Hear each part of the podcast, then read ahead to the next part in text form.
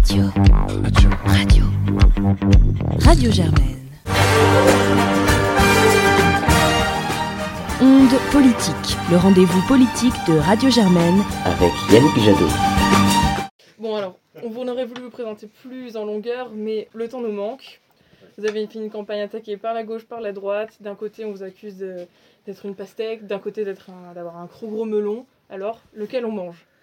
Euh, moi, j'adore les curcubitacées, donc c'est très bien. Je trouve que cette culture écolo qui se développe, ça serait bien que tous ceux qui nous critiquent, ils aient aussi une culture écolo sur le climat, sur l'effondrement de la biodiversité, sur les pollutions. Ils devraient s'occuper de ça plutôt que de nous qualifier. Les deux sont très bons. Alors, vous avez fait un tweet ce matin sur euh, les petits gestes pour euh, sauver l'Europe, notamment euh, faire une machine à laver à 18h, et ça rejoint les petits gestes pour sauver le climat. Est-ce que c'est aux Français de prendre en charge le fait de, sauver l'Ukraine, de sauver le climat Est-ce que les petits gestes, ça fonctionne? Ça suffira pas. ça suffira pas. Aujourd'hui, il faut, des, je l'ai dit, des sanctions massives contre Poutine et son oligarchie. Euh, ils sont en train de perpétrer chaque jour des crimes de guerre en Ukraine. Il faut quand même qu'à un moment donné, euh, on regarde ce qui se passe en Ukraine, euh, ce que ça signifie pour l'Europe, ce que ça signifie pour le monde, ces dictatures qui commencent maintenant à considérer qu'ils peuvent envahir leurs voisins simplement parce qu'ils défendent, ces voisins défendent la démocratie et qu'ils veulent vivre libre. Donc à un moment donné, c'est un, c'est un combat de civilisation qui se déroule donc effectivement, donc effectivement, il faut s'affranchir, il faut des sanctions massives et s'affranchir de notre dépendance au gaz russe qui finance aujourd'hui à hauteur de 700 millions de dollars par jour euh, l'invasion euh, en Ukraine.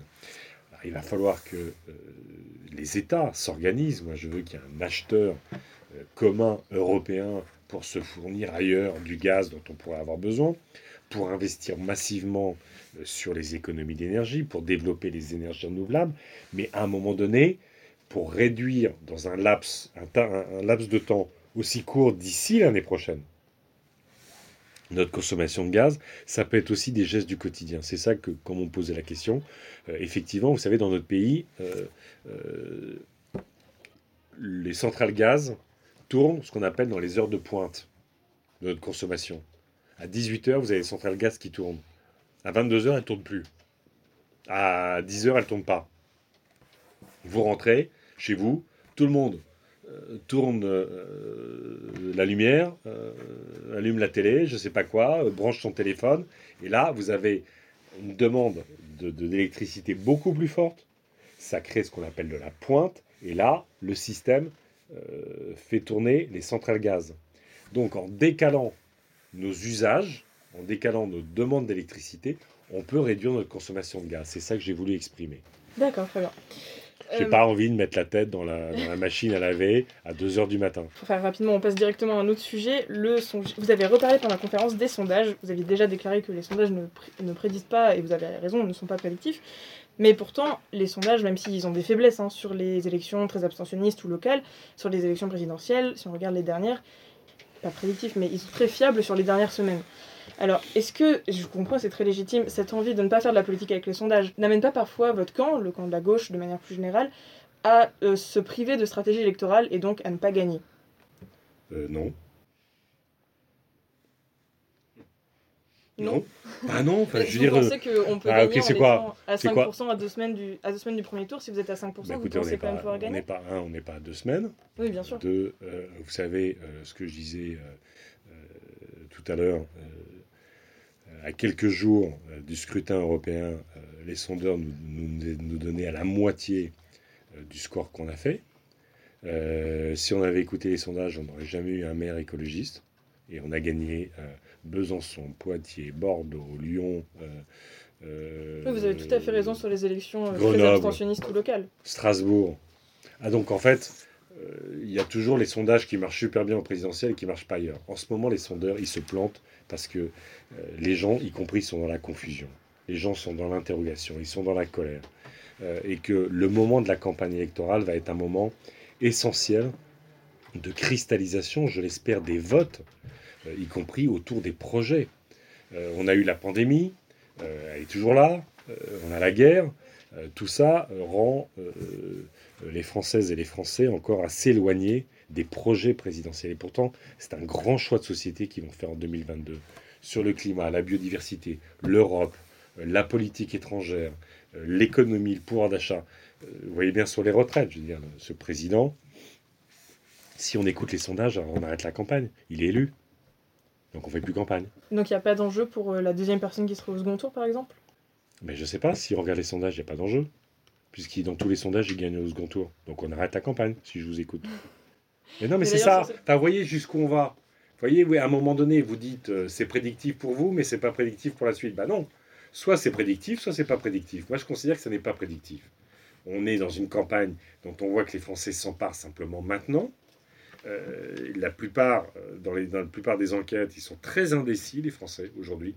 Ils changent. Regardez, euh, Macron, dans la situation sur certains sondeurs, il gagne 9 points en quelques jours. C'est délirant.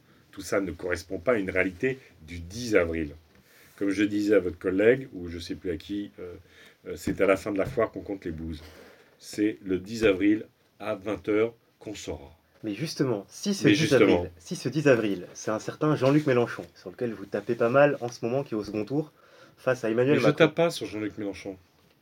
D'accord, très bien. Mais si non, mais attendez, il faut, arrêter là. excusez-moi, euh, euh, parce que j'ai déjà eu la question tout à l'heure. Mon sujet, c'est pas de taper sur Jean-Luc Mélenchon. Le sujet, c'est quelles sont les valeurs et les principes que je défends. Enfin, c'est quand même. Euh, soit, euh, à un moment donné, on se fout complètement euh, des Syriens qui ont été bombardés à Alep. Jean-Luc Mélenchon qui dit tant mieux, Poutine, est en train, Poutine est en train de régler le problème. soit on se fout des génocides des Ouïghours dans le Xinjiang que les insoumis n'ont pas voulu voter soit on se fout de la situation des Ukrainiens. Moi, je suis au Parlement européen, il y a 15 jours, les insoumis n'ont pas voté l'aide humanitaire, l'aide financière aux Ukrainiens. Soit on s'en fout, et vous avez raison, c'est qu'une question d'ego, la politique.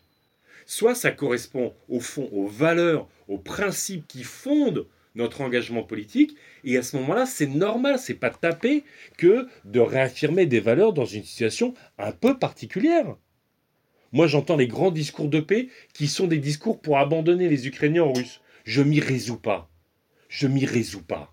D'abandonner des gens qui se battent pour leur liberté, la démocratie, à un dictateur. Je m'y résous pas.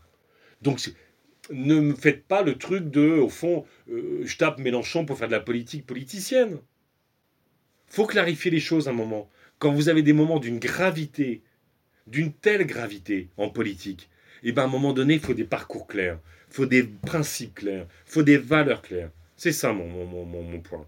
Euh. J'entends ce que vous dites. Et du coup, est-ce qu'au second tour, si jamais il y a Jean-Luc Mélenchon face à Macron, vous appelez à voter pour l'un ou l'autre Et puis quoi? Et puis si c'est la salle contre Artaud qui choisit? Non, désolé. Mon nom fait un premier tour là. Alors, euh, une autre question qui est un peu moins liée. Euh, alors, nous sommes dans une université. Très bien.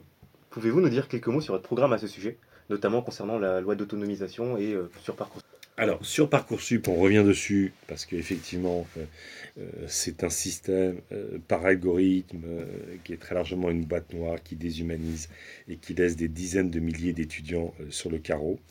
Donc, on ne peut pas sortir de ça. Ça ne veut pas forcément dire revenir au tirage au sort ou quand moi j'étais étudiant, on faisait la queue trois heures avec une tonne de papier dans chaque, dans chaque université pour déposer un dossier.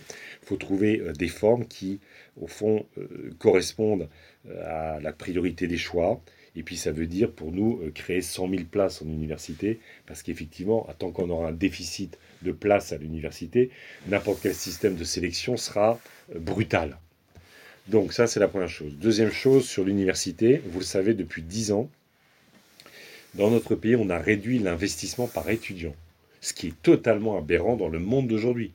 Dans le monde d'aujourd'hui, euh, qui doit être un monde de connaissances, qui doit être un monde d'épanouissement, qui doit être un monde de citoyenneté, qui doit être un monde de, savoir. Ne pas investir sur l'enseignement supérieur est une aberration. Enseignement supérieur, recherche, euh, et donc euh, on va remettre effectivement des moyens, on va remettre des postes d'enseignants, et puis investir par étudiant parce que c'est totalement essentiel. Très bien. Et bien pour finir du coup sur une question aussi universitaire, on a Sciences Po qui est une université un petit peu particulière. Vous président, que devient Sciences Po? J'en sais rien, ce que devient Sciences Po, c'est bien. Sciences Po, moi je suis pas contre euh, Sciences Po. Euh, quand j'étais, quand j'avais votre âge, je venais à la, à la bibliothèque de Sciences Po, parce que c'était quand même la, bibliothèque la mieux, la mieux fournie. On faisait la queue des heures pour avoir des piles de bouquins.